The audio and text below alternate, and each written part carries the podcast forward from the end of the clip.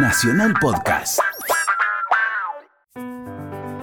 El 26 de agosto, en Coronel Suárez, provincia de Buenos Aires, se renueva la tradición de la carneada, el largo andar de los alemanes del Volga. Cuando Luis XIV, el rey Sol, apurado por fundar el Estado francés, produjo un genocidio con el pueblo alemán, Catalina la Grande de Rusia invitó a parte de los sobrevivientes germanos a colonizar las orillas este y sur del río Volga. Un siglo después, cuando Catalina ya no estaba, los alemanes debieron migrar del Volga y muchos de ellos alcanzaron su lugar en el mundo en una ciudad llamada Coronel Suárez, en la provincia de Buenos Aires, en Argentina, previa parada en Hinojo, hoy Olavarría, que era una de las últimas paradas del tren. Esencialmente agricultores, los alemanes venidos del Volga cargaban sobre sus espaldas costumbres, creencias y acordes musicales. Cada año recuerdan ese pasado en la fiesta de la carneada.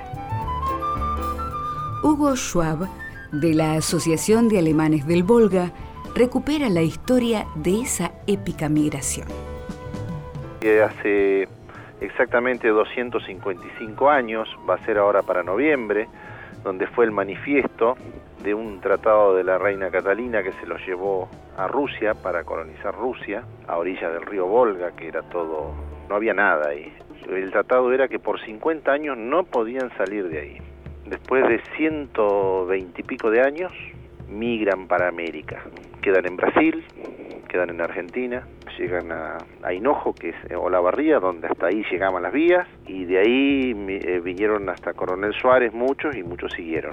No menos heroica y legendaria que la historia de los alemanes del Volga es la vida del coronel Manuel Isidro Suárez. Comenzó como cadete de los granaderos a caballo. Peleó junto a San Martín, Sucre y Bolívar en el Perú. Y activando en las luchas contra el imperio brasileño, murió en Montevideo en 1846.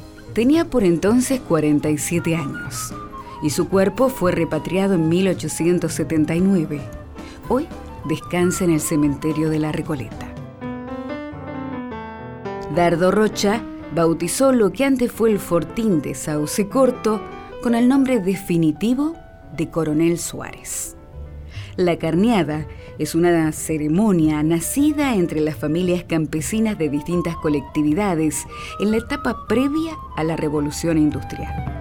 Los meses de invierno eran y siguen siendo propicios para esta tarea, que deja como resultado productos exquisitos para el paladar, como salames, bondiolas, panceta y morcilla, queso de chancho y jamones.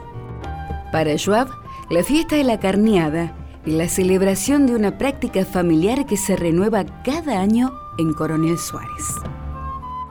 El tema de la carneada no es solamente de los alemanes del Volga, sino de los italianos, de los españoles, de, todas las nacionalidades, ¿no? El tema de la carneada es algo muy muy tradicional, en cuanto antes las familias eran muy numerosas y había que mantenerlas con un campito. Y la manera era esa, era la carneada. Se hacía la típica carneada y se aprovechaba todo de esa carneada del animal.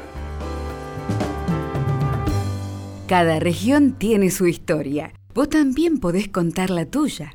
Escribí a historiasargentinas.radionacional.gov.ar. Esta historia la escribimos juntos. Radio Nacional, la radio de todos.